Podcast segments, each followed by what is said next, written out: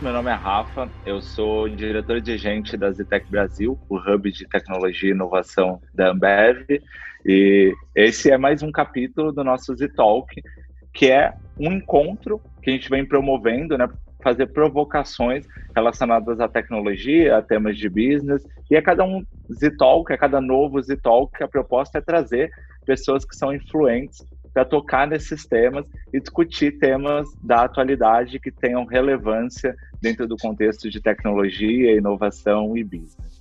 No tema de hoje, a gente vai falar um pouco aqui sobre trabalho remoto, sobre cultura e ninguém melhor do que o Sérgio Pova para integrar aqui esse nosso elenco e trocar com a gente e falar um pouco sobre, é, sobre esse tema. Eu poderia passar bons minutos falando sobre o Sérgio, sobre a minha admiração por ele, mas eu vou deixar o Sérgio se apresentar. Sérgio, por favor, seja bem-vindo. Antes de me apresentar, eu quero deixar claro que ele tem admiração, mas não quis trabalhar comigo quando eu convidei. Então, ele, me, ele negou a minha proposta. Acho importante registrar, né? Gente, obrigado. obrigado é... pelo feedback, Sérgio. obrigado pelo convite. Eu sou Sérgio Povo, eu sou responsável pela área de pessoas da OLX Brasil. E estou muito feliz de poder estar dividindo um pouco do, do compartilhando um pouco do, do, do, que eu, do que eu vivo no dia a dia, né? E é sempre bom estar trazendo várias visões, né? Eu acho que eu tenho uma visão, eu tenho uma vivência e, e as pessoas vão ter outras. Eu acho que essa soma é que vai ajudar a gente a chegar a um cenário ideal para onde a gente está trabalhando. Né? Então, acho que quanto mais a gente ouve, mais, mais, mais a gente adquire conhecimento, fica mais fácil fazer as coisas acontecerem. Obrigado pelo convite, Rafa. Imagina, seja bem-vindo mais uma vez, Sérgio. Estou muito contente com a possibilidade de poder te ouvir e de alguma forma estar tá aqui com você participando desse momento que fala, que conversa muito com essa atualidade que a gente está vivendo. E aí, para começar aqui, daí aquecendo a nossa a nossa conversa, Sérgio, eu acho que a grande palavra que define esse, esses últimos seis meses que temos intensamente vivido é aceleração.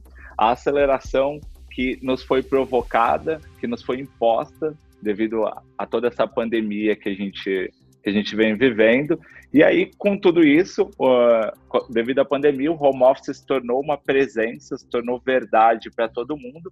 E a partir de então, vimos empresas de business que eram mais tradicionais, empresas pouco tecnológicas, muito tecnológicas, tendo que viver esse processo é, de transformação digital e adequação a isso que a gente vem chamando do novo normal. Eu queria ouvir um pouco de você, Sérgio, como é que você viu esse momento e, sobretudo, como é que você sentiu na pele esse momento aí na cadeira de gente, enquanto líder de, de gente? Legal. Eu acho que esse é um tema super importante, né? Porque realmente é o que você falou, foi uma aceleração que aconteceu, né? Eu acho que a pandemia nivelou todo mundo, porque todo mundo sofreu mesmo. Aquele 16 de março foi para todo mundo igual, né? Todo mundo para, todo mundo vai para casa, com computador ou sem computador, sem saber como se comunicar, não interessa. Então, acho que foi um, um momento onde eu, eu, eu, eu, vi muitos colegas meus é, que eram contra a tal da digitalização de recursos humanos sofrendo, porque o RH ainda era muito manual, muito offline, né? Eu, eu, acho que a nossa área tem um pouco dessa, dessa culpa, dessa coisa de, de querer estar perto das pessoas, abraçar e estar junto, e acabou deixando a digitalização, que era uma parte importante para poder ser mais estratégico de lado. E eu acho que nesse momento também houve um pouco de sofrimento.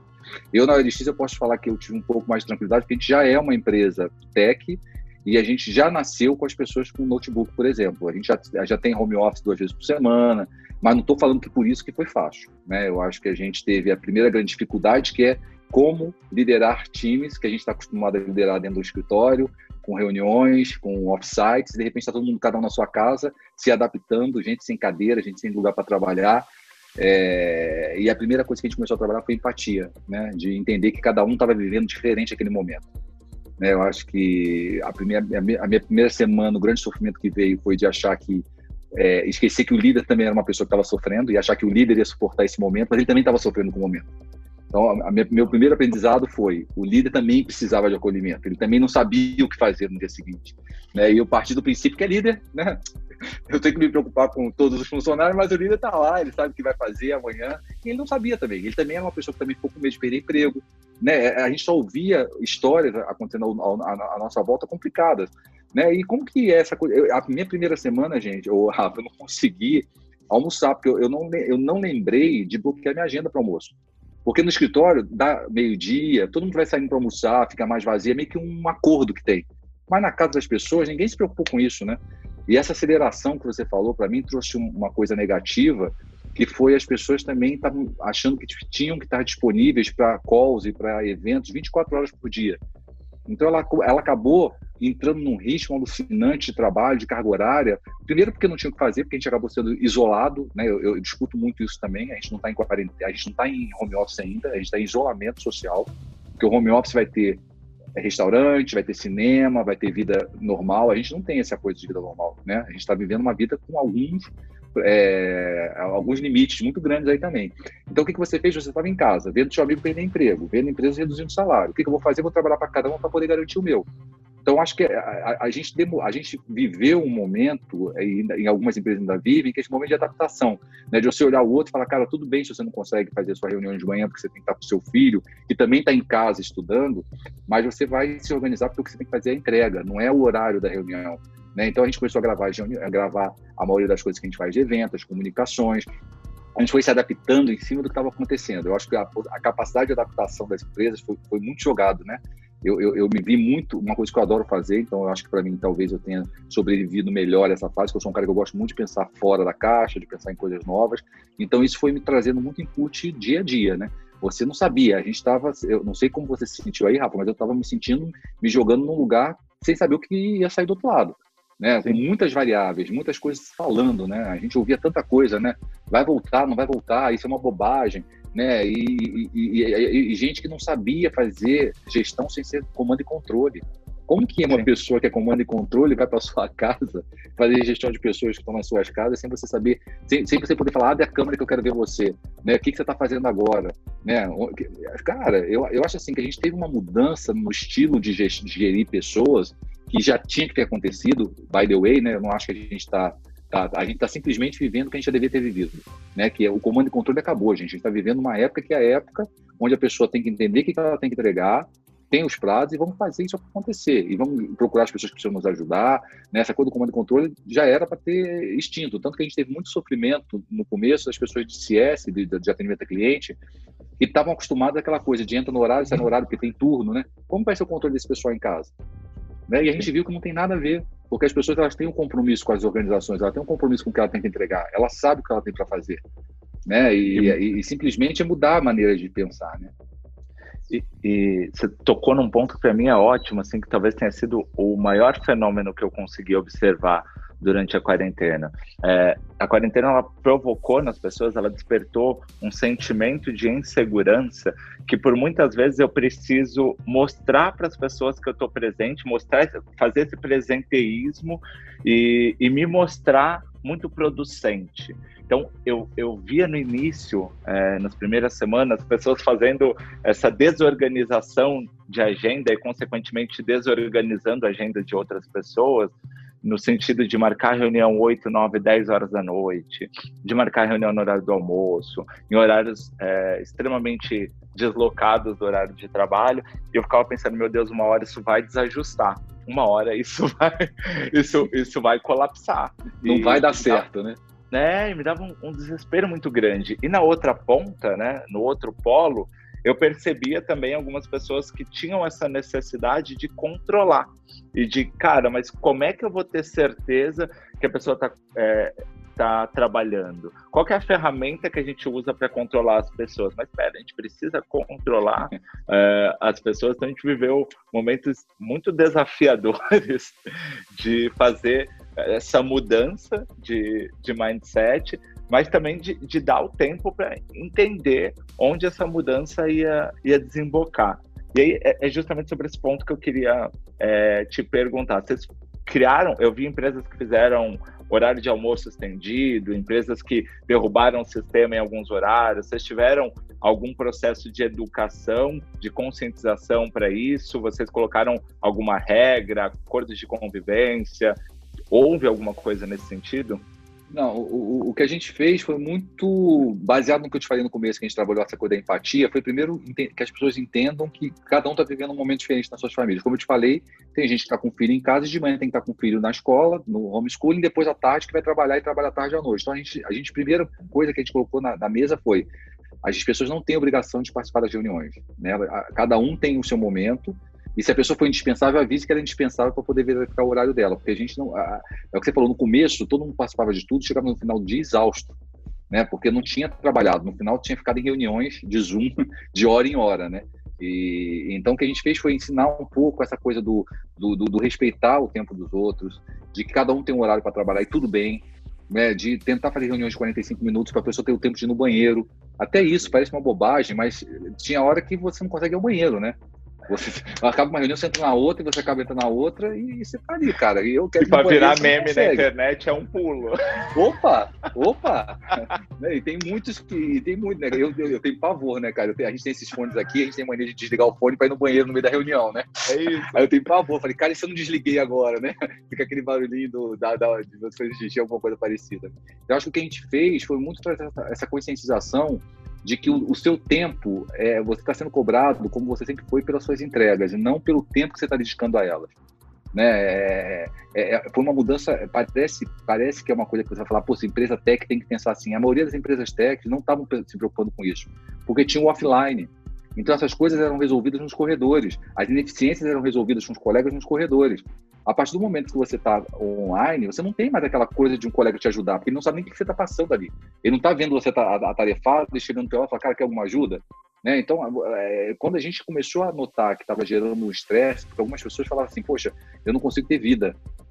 Né? E a gente começou a ver e falar, cara, tá, tem reunião demais mesmo, né? Vamos tentar fazer reuniões mais curtas, porque também uma coisa, não sei se aconteceu aí, mas aqui aconteceu, as reuniões estão muito mais produtivas em muito menor tempo né? Porque a gente consegue ter mais objetivo, a gente consegue ter um pouco mais de racionalidade dentro desse processo.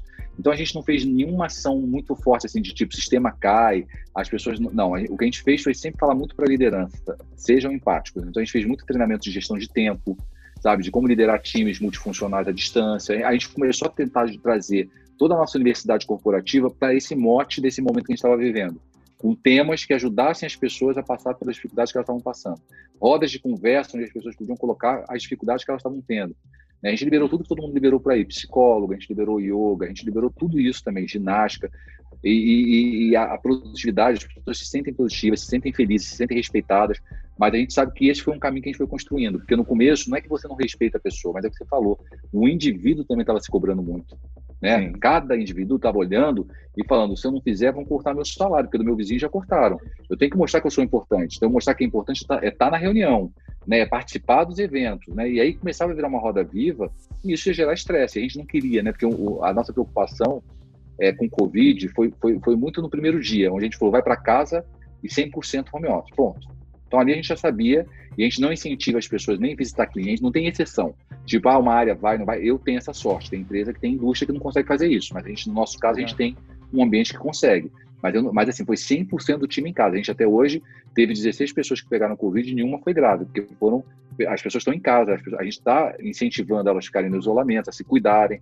Né? Então eu não tive esse problema, mas a partir desse momento o que começou a surgir foi a gente não pode gerar um estresse, a gente não pode gerar um burnout, que é a palavra da moda que está por aí. Né? E através disso a gente começou a trabalhar essa parte do conceito da empatia. Né? E isso vem do nível superior, né? porque não adianta você falar isso também e o presidente começar a fazer cobranças que não tem a ver. Então, todos esses eventos que eu te falei, a gente fazia nos horários do expediente. Então, ah, a ginástica é no horário do expediente. Ah, eu não posso, a gente está gravando, você faz no horário que você quiser. Mas a gente não queria fazer os nossos eventos serem fora do horário para parecer que, tipo assim, é só quando acabar o expediente que você pode fazer, porque a gente não sabe qual é o expediente de cada um. Eu, eu sei pelo meu expediente. Tem dia que eu trabalho de manhã, tem dia que eu não consigo, eu só trabalho depois do almoço, e tudo bem. Né? Eu acho que a gente tem que ter essa, é, é, essa ideia. E o mundo novo vai ser assim, gente. Porque a gente entendeu que dá para funcionar dessa maneira, né, Rafa? Sim, a gente a, está conseguindo. A gente colocou 35 pessoas durante a quarentena, é, admitimos 35 pessoas, e as pessoas estão se sentindo super acolhidas, super respeitadas que delícia. pela tomada de decisão, e colocamos líder. E para mim, um grande desafio era líder. Imagina entrar um líder com uma equipe grande e ele nunca conheceu as pessoas, ele não vai ter, porque a gente tem essa mania, né? O primeiro dia de beijar todo mundo, abraçar todo mundo, né? Exato, e você não tem mais isso, né? De conhecer o escritório, né? E de repente a pessoa entrou e líder, né? Porque o, a, as outras vagas eu até tinha um pouco menos de preocupação, porque elas são mais fáceis, né? Tem os, os colegas do grupo, a gente tem que ter um padrinho para ajudar, mas o líder é um cara que está entrando, normalmente substituindo uma pessoa, né? Normalmente com um desafio de, de alguma coisa que está acontecendo naquela área. Imagina ele chegar remoto, conhecer as pessoas e fazer as coisas acontecerem. E tem dado super certo. porque eu também sinto que as pessoas estão mais, mais com mais vontade de fazer dar certo. Não sei se você sentiu isso também. Eu acho que as pessoas estão mais solidárias, né? Elas estão mais, é, eu sinto que elas estão olhando mais no olho, né? É, talvez a gente se falasse por telefone ou se encontrasse no bar, mas hoje a gente está aqui no Zoom, a gente está olhando um na cara do outro, a gente está vendo, né? A gente está vendo sua casa, a gente está vendo onde a pessoa mora, está vendo seu cachorro, está vendo que daqui a pouco vai cair tua internet é. e ferrou o podcast, é por exemplo. Não vai acontecer, mas a gente está vivendo um mundo que não está mais no nosso controle, né? A gente não tem mais as variáveis todas controladas. Isso é muito legal, né? Eu acho que a gente teve que se adaptando e criando recursos, assim, muito parecido com esse que a gente está usando agora. Esse papo poderia ser um papo presencial, é, mas estamos usando, aprendendo a usar esses recursos para se fazer presente. Então, eu percebo cada vez mais as pessoas espontaneamente colocando a câmera aberta é, nas reuniões e a gente vai criando esses mecanismos para adequar e ganhar eficiência. Citou vários, mas uma coisa que para a gente fez muita diferença foi a gente criar a cultura de é, estruturar melhor o início das nossas reuniões. Então, quem chama a reunião hoje, a gente criou um acordo de convivência, e quem chama as reuniões hoje tem por obrigação é, criar uma narrativa do que, que a gente quer é, com aquela reunião, qual o problema que a gente quer é, resolver, isso não é novo, né? Algo que a Amazon já tem como premissa há bastante tempo. E aí a gente foi adequando é, para a nossa realidade e a gente coloca ali, faz uma mini declaração de expectativa para aquele encontro. Isso tem feito uma diferença muito interessante na minha agenda, porque a gente não marca a reunião para falar da reunião que vai acontecer depois. Isso me gerou um, um, ganho, uma eficiência bastante interessante. O Nicolau está insistentemente querendo participar do nosso podcast, Sérgio, não vai ter jeito. deixa ele, deixa ele. E, e para a gente foi é, muito legal. É assim. muito importante. É, esses acordos que foram criados são muito importantes, porque, de novo, é, não necessariamente funciona para todas as empresas, mas a gente tem que colocar coisas que funcionam para a nossa cultura. Né? E, e essa coisa da reunião eu acho super importante, porque até você tomar a opção de se você vai nessa reunião ou não. Você pode olhar a narrativa e falar, essa, essa daí eu não posso agregar muito. Tudo bem, eu não, não vou. funciona. No momento eu acho isso muito legal. Escolher. Sim. E essa outra você que você falou com... também de, das lives, de tudo, eu também achei super interessante, porque quantas vezes a gente, a gente poderia fazer, trocar uma ideia como essa e a gente falava, não dá porque tem que viajar, não dá porque eu tenho uma. Hoje você consegue uma agenda online.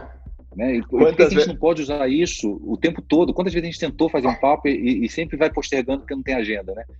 E a é gente vê que é, tudo é possível, né? A gente que complicava a nossa vida, né? A vida offline, ela era complicada, as agendas eram complicadas e a gente viu que deu para descomplicar bastante também, né? Isso a gente tem que levar para o é. novo mundo quando a gente chegar lá, porque também a chance da gente voltar atrás com tudo é um risco, né? A gente tem que já começar a colocar é, na perspectiva de recursos humanos esse pensamento, sabe, Rafa, de como que a gente volta aproveitando o que teve de bom nessa coisa que aconteceu porque tem muita coisa boa que aconteceu, mas a gente tem uma tendência a voltar para o normal, né? A tem, eu, eu acho impossível depois de tudo que está acontecendo, mas a gente tem que tomar muito cuidado. Então, acho que o RH tem como obrigação agora começar a pensar nesse futuro é, de como, como maximizar o que está sendo legal e como construir essa vida nova que vai ser mais online e offline. Como fazer cultura funcionar nesse modelo, né? Como fazer teu onboard funcionar nesse modelo. Então, acho que tem muito desafio para a gente aí. Esse, sem dúvida, é o grande desafio. Eu vou deixar esse tema para a gente falar daqui a pouco sobre ele, mas você falou de um ponto que para mim é, foi, também foi uma, uma experiência muito interessante. Queria ouvir como que você manejou isso aí, que é essa questão do, é, da onipotência que a gente foi colocando sobre o líder, né? Várias vezes eu, eu ouvia, mas o líder tem que acompanhar, o líder tem que fazer isso. A gente, a gente coloca no deck de gestão que a expectativa que a gente tem do líder é que ele faça o one-on-one, etc e tal. Mas nem sempre. É, a pessoa tinha aquela agenda que para mim é verdade, ou a agenda que para você é verdade, ou que pra, aos olhos do RH está no estado da arte, né? E aí a gente começou a perceber que o líder no meio do caminho ali tava, cara, mas tá insano, tá, tá too much, assim, eu não tô é, conseguindo dar vazão nessa série de coisas. Acho que do lado da pessoa tem uma, uh, um ganho importantíssimo que é eu tenho aqui um ponto de apoio. Eu tenho uma pessoa que se preocupa comigo, que se preocupa com as minhas entregas, sobretudo com a, a minha saúde mental, como é que eu tô no meio desse contexto todo, que às vezes para mim é, é, bastante, bastante confuso. E do outro lado, tem o coitado do líder, que por vezes é, que, que faz a gestão das suas tarefas, faz a gestão da vida pessoal, por vezes da casa, como as outras pessoas também, é, faz a gestão da estratégia e ainda faz a gestão da ansiedade, da expectativa das outras pessoas. É, então a gente caiu aí uma, uma hora nesse, é, nesse caminho de cair agora, como é que a gente faz para apoiar esse cara para estar tá pronto para apoiar as demais pessoas. E aí eu queria te ouvir um pouco de como você entende que hoje, é, passado a arrebentação, né, se é que a gente passou de fato a arrebentação, mas acredito eu que sim, mas passado esse período mais crítico, os primeiros meses, qual que você acredita que é o papel do líder a partir de agora nesse meio, nesse novo normal? É, assim, eu acho que a gente já vinha discutindo muito esse papel do líder, do líder, do líder servidor, do líder que ele não é líder para poder comandar, ele é um líder para poder facilitar, para poder juntar as competências, juntar os skills, fazer, tirar o melhor do time. Então, isso é uma coisa que já é um ponto de fundo para a gente, né, Rafa? Quando a gente pensa em, em, liderança de futuro, a gente já pensa naquele líder que ele ele ele está ali para facilitar o processo. Ele não está para comandar, né? ele está para desenvolver pessoas, mas ele também está para juntar as pessoas certas no, no, nos projetos certos e fazer aquela coisa acontecer, né? O direcionador não não como comando, mas o direcionador como um cara que, que inspira e que faz acontecer. É, e você falou uma coisa que é muito engraçada. Eu tinha líder que falava assim para mim: eu estou tendo que cozinhar, cuidar do meu filho pequeno, do cachorro, da casa né? E, e, e, a gente não estava notando isso, porque é verdade, a gente perdeu, de um dia para outro a gente perdeu tudo, né? A gente perdeu as pessoas que nos ajudavam, né? Porque a gente teve que, que, que quem teve consciência deixou também as pessoas em casa, porque não fazia sentido você colocar as pessoas em risco, né? De repente você que estava no seu escritório de 8 às 8, está é, tá em casa de 8 às 8, é diferente, né? Fazer almocinho, né? Você fazer faxina, vou te falar, a primeira faxina que eu fiz aqui em casa foi aquela coisa, coloquei música, peguei balde, foi lindo. Na segunda eu já comecei a fazer aquela coisa meio, vamos, vamos tá passar sujo. um pano. vamos passar um pano. Porque é isso mesmo, né? Eu acho que no começo tinha uma certa euforia, né? Porque era uma, era uma coisa desconhecida que você não sabia se ia durar muito. Você estava em casa, vamos viver essa euforia de fazer comida, de aprender a cozinhar, não sei o quê, né? Então, o que a gente está vivendo com o líder agora, que a gente criou um, na, na universidade, a gente criou é, um programa de uma trilha de sete módulos, onde a gente está falando sobre temas ligados a isso que eu estou te falando, mas são grupos de liderança onde a gente joga a pílula e eles discutem cases e, e, chegam a conclusões e esse grupo acaba se ajudando ao longo dessa jornada. A gente começa a criar grupos que, que, que, que têm o mesmo problema, que são líderes, e que eles trocam entre eles como eles estão vivendo isso, como eles estão vivendo a, a gestão de tempo, carreira, né? E ao mesmo tempo a gente vai jogando para eles uma parte teórica, mas tudo muito curto. A gente não quer fazer nada muito complexo, porque é cansativo você fazer nesse mundo online também. Mas a gente está gerando esses movimentos a cada semana, é, de ter uma coisa online, ter um trabalho que a pessoa faz em casa, ela exercita, depois ela vai faz um, um, um fechamento disso com um grupo, e esse grupo vai se formando e vai criando uma amálgama aí para levar para frente. Eu acho que o papel do líder vai ser cada vez mais esse, ele entender que ele só tem valor se o time dele estiver crescendo e entregando o que está entregando, porque ele está usando as melhores pessoas, é, as melhores fortalezas das pessoas nos momentos corretos. Eu acho que não tem mais espaço para o líder comando e controle. Né? E a gente descobriu que tinha muito líder assim ainda, porque a gente estava formando líder. Todo mundo está formando líder, né, Rafael? A gente não tem. Eu não sei, eu não conheço uma empresa que você fale assim, ela já está com 100% da liderança formada. A gente está formando Mas líder é. o tempo todo. Mas quando você está formando um líder offline no escritório, você consegue pegar isso mais. A, pessoa chega para você, conversa contigo, você vai lá, conversa com a pessoa, faz um coach. À distância, a gente usa pulso, a gente faz uma pulso aqui que a gente pergunta como está indo o líder, se você está tendo apoio, se você está sendo bem comunicado. Então, essa pulso ajuda a gente a entender áreas que a gente precisa se aproximar do líder. Isso também é uma ferramenta que a gente tem usado, não sei se você está usando aí.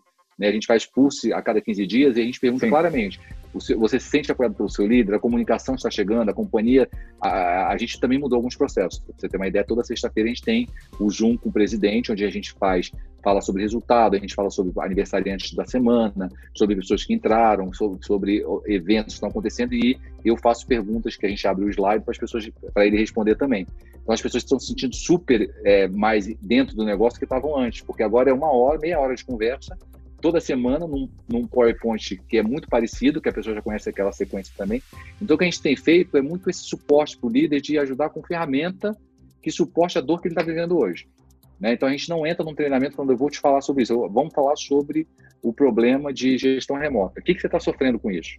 A partir desse sofrimento, a gente começa a criar o repertório e junto a gente cria a maneira. E é claro que tem uma ferramenta sempre acoplada, porque existem muitas ferramentas que ajudam essa gestão remota, gestão de agenda, organização, né?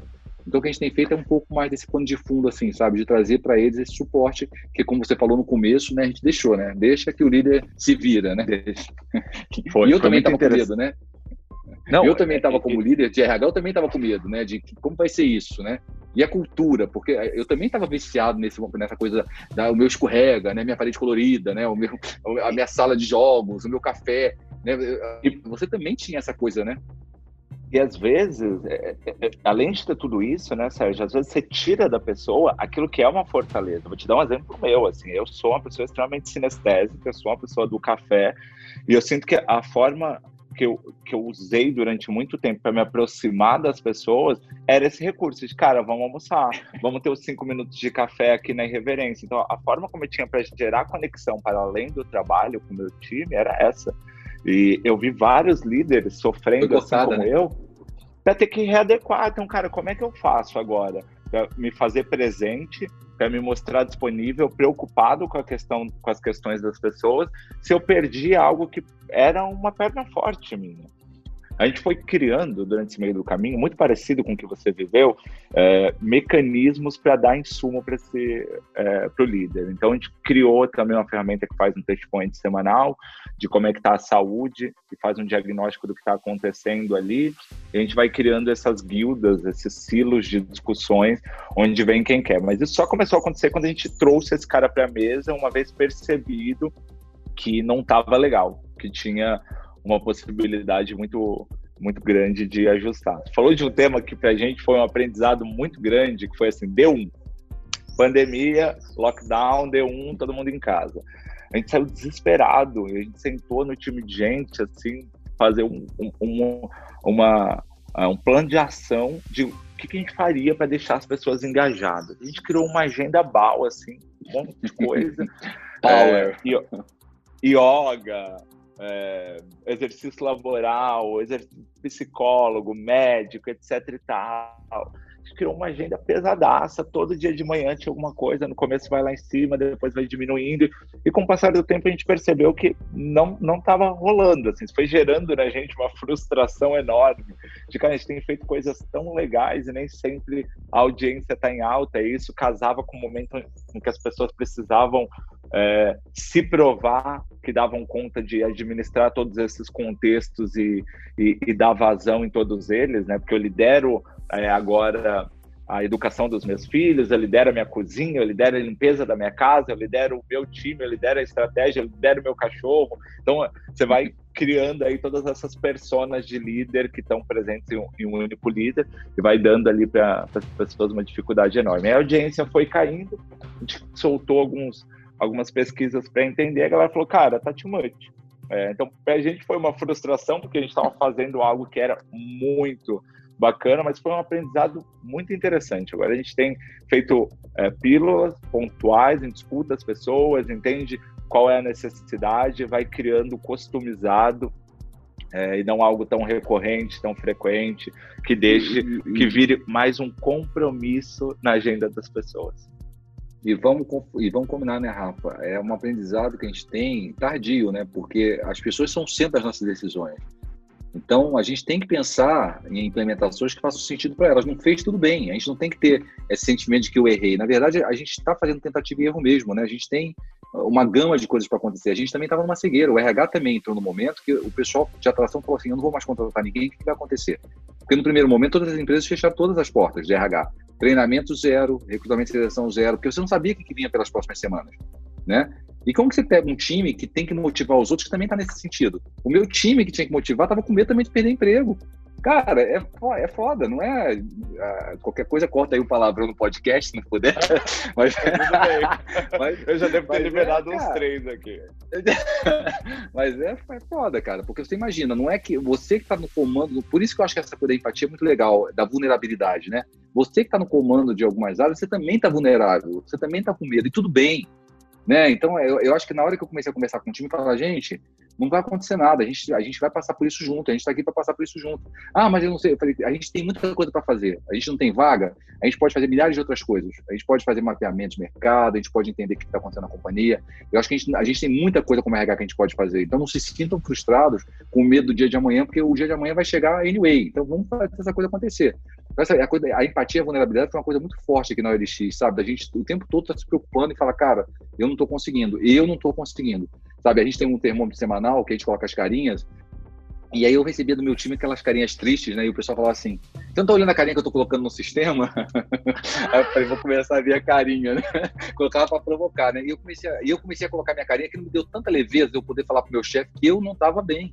Eu não tô, e eu colocava lá, não tá bem, você tem como escolher, né? Não tá bem por carga de trabalho, porque não, não teve alinhamento, e por que, que você tá bem também. Então, assim, eu achei tão libertador você poder falar claramente como você tá sentindo. Tá, a vulnerabilidade, esta semana eu não fui produtivo. E ninguém fala, nossa, você vai ser mandado embora. Porque tava todo mundo com esse medo, né? Você fazia uma pergunta, você se sente produtivo? Quem quer falar que não estava produtivo? Só, só quem é maluco, né? Porque é. o cara vendo todo mundo sendo mandado embora, reduzir o salário. A, a empresa manda uma pesquisa, você se sente produtivo? Ele fala assim, não, não me sinto produtivo. Eu não. É claro que numa cultura, é claro que numa cultura como a nossa, de empresas tech que são mais abertas, essas coisas surgem mais fáceis. As pessoas têm mais coragem porque elas sabem que elas não vão ser retalhadas nem nada. Mas é um exercício né? Porque você tem muita gente que não é vulnerável mesmo, que não mostrava vulnerabilidade. Né? Teve gente que a gente começou a, ver que não tinha quando a gente for liberar a cadeira, por exemplo, aí começa aquela discussão, vai ser para todo mundo? Eu falei, claro, para todo mundo. Não, mas é porque o gestor tem condição, não tem que ter condição ou não. Né? Eu não tinha cadeira em casa, porque eu nunca me preocupei em fazer um escritório na minha casa, porque eu ficava em casa duas vezes por semana, uma vez, usava a mesa que tinha, a cadeira que tem. Só que no dia a dia não dá para você fazer isso, né, Rafa? Você precisa ter uma cadeira para trabalhar. E a gente liberou cadeira, quase 600 pessoas pediram cadeira. E é isso, cara. A a, a gente começou a olhar pelo ponto de vista da pessoa. Né, a gente colocou tudo também, teve baixa audiência. O meu pessoal falava assim: nossa, só tem 50 pessoas fazendo yoga, né? Aí eu falei: ok, vamos fazer a pesquisa. E os caras viam valor nisso, são 50 pessoas que estão se sentindo melhor. É isso, exato, cara. Exato. Eu, não, eu não vou conseguir fazer. A, a, gente do RH entrou nessa, né, nessa vibe achando que a gente ia conseguir todos os 800 funcionários dentro o tempo todo, né? Vai fazer não tem tiro de canhão. Todo mundo. Não tem tiro de Não tem, não existe, acabou. Não tem, né? Eu vi uma coisa Verdade muito legal. Eu vi uma coisa muito legal da OLX, assim, que é, logo no início da pandemia eu fiquei impressionado com um posicionamento muito claro e transparente que vocês colocaram no LinkedIn com relação a zero demissões. Vamos passar por essa pandemia com zero demissões. Eu li aquilo e falei, gente, que animal, assim. É, me imaginando sentado ali numa, numa, cadeira e pensando o quanto aquilo gera é, uma despreocupação, não é nem um conforto, né? Uma, uma despreocupação. É, e aí queria falar um pouco sobre isso. Que que você, como você sentiu que foi a receptividade? Como você sentiu que é, reverberou isso aí dentro do, da empresa de vocês? Eu, eu fico até arrepiado, assim, porque foi um movimento tão legal que a gente fez, Rafa, porque é, só para você entender o que estava por trás. Quando a gente sentou, a gente falou assim: a gente não quer, a gente vai passar por isso juntos. A gente vai ter problema de receita, sim, a gente vai ter problema, mas a gente, olhando caixa, a gente vai conseguir passar por isso. E a gente quer que essas pessoas que estão com a gente continuem, passem por isso e, e cheguem. Então, a partir desse momento que a gente tomou essa decisão do não demita, a gente fez comunicado muito claro para as pessoas do que, que a gente estava cortando internamente. Né? Então, estamos cortando a viagem, tudo que é óbvio, mas também estamos tirando isso. Não, não, foi nenhum benefício nem nada, mas coisas do dia a dia, tipo, por que, que o treinamento vai ser diminuído? Por que, que isso vai ser diminuído? A gente foi deixando muito claro e todo mundo comprou muito a ideia. Porque a gente falava o seguinte: a gente quer preservar emprego e benefício, porque a gente sabe que o teu benefício na tua casa vai fazer diferença, a gente sabe que o teu salário vai fazer diferença. A gente quer que, quando a gente passe por isso, a gente passe. Cara, o, o, engajamento do time com a gente foi gigante, porque as pessoas primeiro tiveram a transparência de entender o que estava por trás e se sentiram muito. É, com, é o que você falou, foi, teve um conforto de certa forma, mas também teve a coisa de falar, puxa, a companhia está se preocupando comigo de verdade, porque a gente tem um valor, cuidamos das pessoas, e Sim. nesse momento a gente podia não cuidar, ou podia talvez ter tomado a decisão de, de desligar pessoas, mas sempre com muita transparência também, porque eu acho que quem fez com transparência também ganhou ponto. Mas eu acho que para mim foi um momento muito, muito legal quando a gente sentou como diretoria e a gente falou: a gente tem essa situação na frente, temos esse caixa, vai ter problema de receita, não tem jeito de não ter, não sabíamos nem o tamanho disso, porque era muito no começo quando a gente tomou essa decisão. Você viu que a gente entrou logo na primeira segunda semana, né?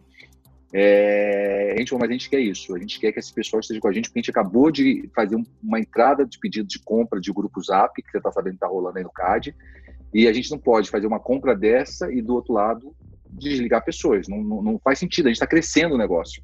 Né? Isso vai passar. essa merda vai passar, né? Assim, eu, eu, eu, eu fico arrepiado porque é isso, porque foi, foi, uma coisa muito verdadeira da empresa, foi uma coisa muito, Sim. muito real, que tinha, muita, que tinha verdade por trás. E, e, a gente comunica ostensivamente tudo também, Rafa. Então, as pessoas estão muito conectadas com verdade, sabe? A gente não fica escondendo. Quando a companhia caiu receita, a gente mostrou que estava caindo. E o pessoal colocava no slide e pergunta, mas vocês vão mudar alguma coisa? Vão diminuir o nosso salário? E eles falavam, não, a gente não vai.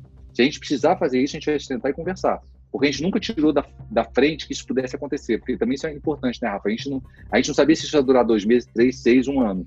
Então a gente falou, é, hoje eu vou garantir, e a gente entrou no, no não demite que era até junho, e a gente falou, até junho a gente consegue garantir. Chegou em junho, o pessoal perguntou, vai mandar embora agora mês que vem? Porque todo mundo gosta, mas na hora que perde o vínculo, parece que vai acontecer alguma coisa. Né? A gente falou, não. A gente continua com o mesmo pensamento. A gente não mandou ninguém embora, não fez nenhum desligamento voltado para a pandemia. A gente fez tudo normal também, porque a vida continuou normal. Né? Então foi um movimento muito legal mesmo. Assim. Eu me senti muito honrado de poder estar numa empresa onde a gente pôde assinar isso e pôde fazer acontecer. Parabéns, Sérgio. Eu achei que isso foi uma das coisas que me chamou muita atenção positivamente dentro do, do movimento de, é, de pandemia como um todo, muito porque a gente fala muito de walk the talk, a gente nasceu, é, tanto a LX quanto a Zetec, como empresas de tecnologia, empresas voltadas para inovação. Essas empresas têm uma, uma inclinação muito grande por discutir-se cultura abertamente, e quando você sai desse do meio normal, né? É fácil você perder os signos, perder os símbolos, perder a representatividade Opa. da cultura, né? Então acho que exemplos como esse que você deu, eles tornam, é, eles tangibilizam o desafio que não foi fácil, como você acabou de dizer, não foi uma foi uma decisão que a priori não se sabia nem o tamanho do que ela poderia ocasionar, mas isso mostra para as pessoas, dá um senso de pertencimento de cara, olha aqui o que, que a empresa, o lugar onde a empresa está se colocando por mim, né? Isso é, isso na minha opinião é um, é um tipo de comportamento que de fato molda a cultura e que de fato é, representa os valores no, no caso de vocês. Eu achei isso, fantástico. Assim. Eu acho que os, artefatos, os artefatos eles agora eles se tornam muito profundos, né? Porque não é mais aquela coisa de você ter uma coisa pintada ou ter alguma coisa que acontece offline. Você agora tem essa coisa que é vivida no teu, no, no teu, na tua atitude, né? No teu comportamento, na tua maneira de gerir pessoas. Então, quem estava em construção de cultura, eu acho que vai sofrer muito mais do que a gente que já está com um processo mais avançado, porque a gente consegue conectar as pessoas no discurso que é real. Mas existem empresas que estavam tra tra trabalhando isso ainda, que nem acreditavam em cultura, né? Então, acho que esse RH está sofrendo um pouco mais para conectar as pessoas, né? Porque é, ele, não, ele não tinha ainda é, essas amálgamas, essa arquitetura que a gente tem como organização técnica, normalmente a gente já nasce pensando um pouco nisso, para juntar as pessoas nisso, né? Elas estavam construindo esse conceito. Então, acho que muita gente sofreu mesmo, né? Eu vi muitos amigos meus aí que falavam que pessoas estavam no centro, teve que mandar embora e não explicou, e as pessoas saíram putas. Então, assim, acho que é tudo com muito respeito, reverbera positivamente para a empresa. Eu acho que a gente está vivendo uma época que sempre deve, deve ter, deveria ter sido ad eterno isso, sempre isso, que é você respeitar a pessoa quando você toma a decisão. Né? A decisão pode ser difícil, né? Eu vi empresas fechando lojas, eu vi empresas, eu, empresas que, de turismo que no dia seguinte já estavam no prejuízo, não tinha nem como garantir. Mas as pessoas saíram eu vi pessoas falando assim: eu quero voltar para essa empresa quando voltar ao normal. Puta, isso é do caramba. É. Porque ela respeitou, ela tem, ela tem cultura, né? ela, tem, ela tem uma fortaleza. E mesmo ela contando uma história que eu vou ter que desligar, o cara falou: ok, desliga, mas eu volto. Quando você estiver de novo aberto, me chama que eu volto. Pô, é, é tão fantástico quanto esse que você trouxe para mim do Não Demita, né? Que é uma situação aparentemente mais confortável, onde eu tenho uma grana no caixa, consigo manter isso e comunico. Imagina a outra que tem que comunicar ao contrário, eu não tenho mais dinheiro, cara, tem que mandar você embora. Sim. E o cara fala assim, tô indo, mas eu volto. É muito legal, né? A gente parte muito da premissa de é, o como. O como ele vai dizer muito do, do qual o reflexo que aquilo vai ter, qual o impacto que aquilo gera depois. Você pode tomar uma decisão que vai ser a mais difícil e que vai de fato gerar um problema para a pessoa ter que administrar de outra ordem, mas o como você faz, se você mantém a sua essência, a genuinidade aquilo que foi construído ao longo do período que ela teve ali, com certeza preserva é, um outro lado que é muito importante. Sérgio, eu vou caminhar aqui para o nosso, nosso fechamento. Ele já estourou o tempo e tá uma delícia ah. a conversa. Não tinha nem prestado, prestado atenção enquanto a gente foi embora. O OLX ela vive um momento muito bacana, como você falou, né, de, de uma fusão, aquisição. É, eu não sei nem o tamanho que vocês vão ganhar com essa fusão. Eu sei que a OLX hoje tem mais de mil pessoas no, aqui no Brasil e, e com certeza com essa fusão esse número vai é, crescer bastante. E aí a, a, grande pergunta, né, que é o que, o que nos acomete do lado de cá também, cara, como é que a gente mantém numa empresa grande, é, gigantesca, né, é, essa alma de startup, esse esse sangue quente que a, que a gente aprendeu que o startupeiro tem que ter numa empresa desse tamanho. É, esse, esse, é um desafio bom. É, a gente já deixa dentro da nossa cultura isso muito claro, que a gente quer ser simples, que a gente quer ter autonomia, que a gente é colaborativo, sim, as pessoas podem participar. Então, a gente tem muita coisa na nossa cultura que ajuda a gente manter esse ritmo de startup. E a empresa que a gente está tá, tá nesse processo de, de compra, o, o Zap, também é muito assim. Também é uma empresa que é grande, mas também tem muito isso da startup, né, de tentativa do erro. Né? Vamos errar sim, tudo bem eu errar para poder acertar lá na frente. Então, acho que o que a gente tem que fazer é, tem que sim processualizar, tem que ter gestão de conhecimento, que cada, cada vez que você fica maior, uma pessoa sai e leva o conhecimento é pior para a empresa, então você tem que tra trabalhar alguns, alguns modelos de gestão de governança, sem dúvida alguma, mas eu acho que a cultura tem que estar por trás disso, essa coisa da inovação, essa coisa da vontade de fazer diferente, de sou dono da empresa, né? então eu me preocupo sim com o que o outro está fazendo que não está legal, eu vou falar também, eu tenho abertura, eu não, não tem retaliação, então acho que o que a gente tem como pano de fundo é que a gente é uma empresa que a gente vive isso no dia a dia sabe? É, é muito legal, sabe, Rafa, é quando você olha uma empresa que fala que o propósito tem a ver com sustentabilidade, com, com, com mudar o mercado, né, transformações em realidade, e a gente consegue fazer isso para fora e para dentro. Né? Eu consigo colocar uma plataforma que a pessoa compra e vende alguma coisa, e o que ela vende, o outro que compra, que está comprando uma coisa como se fosse nova, que ela não poderia comprar na loja, fica super feliz e emocionada. E para dentro, uhum. quando eu realizo esse sonho de carreira, de crescimento, sabe, de uma pessoa de uma pessoa é, entrar na empresa e falar, puxa, eu, eu sou trans e não consegui emprego, mas eu não queria ir para um, um, um, mercado paralelo e estou conseguindo aqui, vou crescer, vocês estão me dando espaço, sabe? E, é, mulheres crescendo dentro da empresa. Então, assim, eu acho que a gente trabalha essa coisa da inclusão, que tem a ver com o nosso propósito, chegar nesse momento da, da, desse crescimento, a gente conseguir manter esse ritmo dentro da empresa, porque eu, eu acredito muito que a diversidade, ela faz as empresas terem esse ritmo de startup. Porque quando você coloca pessoas diferentes dentro da, da, da tua companhia, naturalmente vão ter algumas fricções que vão gerar esse movimento de como que eu faço diferente? Será que eu estou fazendo certo? Eu posso colaborar? Se o ambiente permite que isso aconteça também, né? Então, acho que a gente tem como empresa muito disso, né? A gente tem essa diversidade, a gente tem essa vontade de fazer acontecer, a gente vem de, de, de donos que são assim, que são muito para frente, de, de, todo mundo que começa uma startup não tem processo nenhum, né? Vamos fazer acontecer e seja o que Deus quiser, né? Mas você, tem razão. Hoje eu já tenho processo, mas a gente tenta colocar processos que não engessem.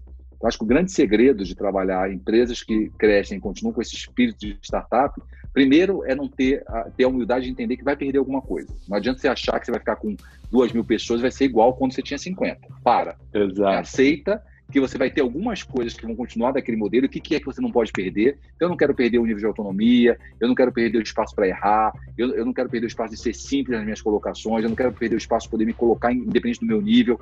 Puta, se isso aqui você consegue manter, que faz sentido para a tua cultura, você já está mantendo esse espírito de startup.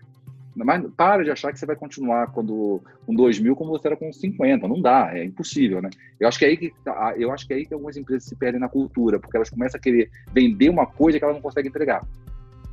Né? Você, você com 2 mil, você está com quantos hoje aí? Uh, aqui no Brasil a gente está com 400 pessoas, bem no, no mundo a gente tem um número maior, mas mas imagina você dobrando para 800. Você vai ter que ter muito mais do que você tem hoje de processo. Mas você pode manter coisas que fazem sentido com a tua cultura e que continuam fazendo essa alavancar como uma startup. Então, acho que você tem que enumerar assim, cinco coisas que fazem minha empresa parecer uma startup e que eu não vou perder crescendo. Né? O resto eu vou perder e tudo bem. Mas essas concessões que eu não quero fazer são essas, porque eu sei que isso me traz velocidade, me traz processo decisório rápido, me traz as pessoas poderem crescer e se, e se colocarem da, da, melhor maneira possível na organização. Então, acho que esse, esse, esse exercício é muito importante para quem quer manter o espírito de startup, sabe? Entender o que, que, que é que eu não quero perder nesse meu crescimento e manter isso vivo na cultura. Né? Muito bom, Sérgio. É, é, você falou uma coisa que para mim é é muito leva, traz muita reflexão, né? A startup ela acaba sendo esse epicentro da diversidade no mundo corporativo e as pessoas às vezes por vezes questionam e, e aí eu ouvi uma vez é, e, e, eu tenho tentado trazer isso de forma muito forte aqui no nosso nas nossas construções mas a, a importância dessa, dessa diversidade está na representatividade. Uma vez que é, uma outra pessoa como eu, negro, gay, chega aqui e, e enxerga que existe um caminho para ela trilhar aqui dentro, que para além da cadeira que ela está, ela consegue enxergar outras pessoas como ela em outros lugares, a probabilidade dela querer se manter aqui e enxergar aqui um, um plano de construção da carreira dela é muito maior. É, e para a empresa, os ganhos eles são inumeráveis, assim, né? Você tem pessoas de formação é. diferente, repertório, história de vida diferente. Então, é, de repente, o grande, é, a grande beleza da startup ela está nessa diversidade e na representatividade que ela traz, é que assim ela continue sendo atrativa para mais pessoas diversas, para mais pessoas pretas, para mais mulheres, mais pessoas, sejam elas Exatamente. quais forem e como forem. E aí é, é engraçado você estar tá falando, porque eu, eu, eu, eu, falo que eu sou a classe, a cota classe C na diretoria aqui, né? Porque eu, eu, você sabe da minha história, comecei como assistente de auxiliar de limpeza e vim crescendo, tive uma vida totalmente diferente da maioria das pessoas que tem nível de C-level, né? E aí eu brinco que eu sou a classe C, mas isso faz uma diferença, porque quando eu entrei na companhia, as pessoas de baixo olharam e falaram, cara, é possível, né? Porque essa companhia não tem preconceito, porque o que você falou, a representatividade traz à luz esse tipo de coisa, né? Não é que eu fui colocado lá por isso. Né? Eu tenho minhas competências, porque eu também não acredito em empresas que colocam pessoas pontuais para mostrar uma representatividade. Né? A gente sabe que é. existe, a gente sabe que existe, porque a gente, a gente, a gente que é minoria, a gente já sabe quando estão usando a gente como um xadrezinho, né? Mas isso não Exato. funciona, a médio e longo prazo não funciona.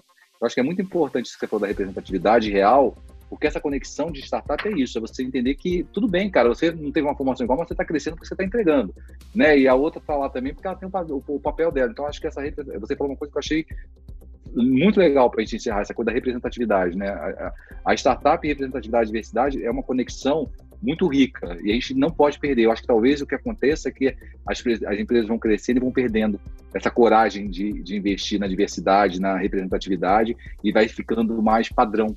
E aí perde essa coisa da startup, né? Do, da, da velocidade, da diferença, do, de diversos pensamentos. Muito legal, Rafa.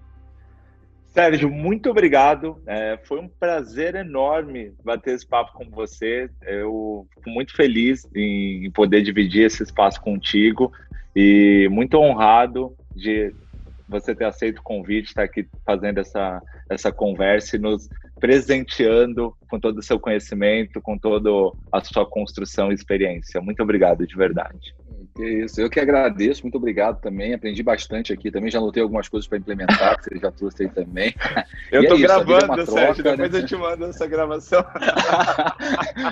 a vida é uma troca, muita gratidão mesmo. Estou muito feliz de poder estar aqui. A gente tem esse namoro antigo, né, de, de tentar fazer alguma coisa juntos, e agora a pandemia trouxe isso, tá vendo? Tem coisa boa no meio da pandemia também, né? Então, muito obrigado, gratidão mesmo por esse momento. Obrigado, Sérgio. Até a próxima.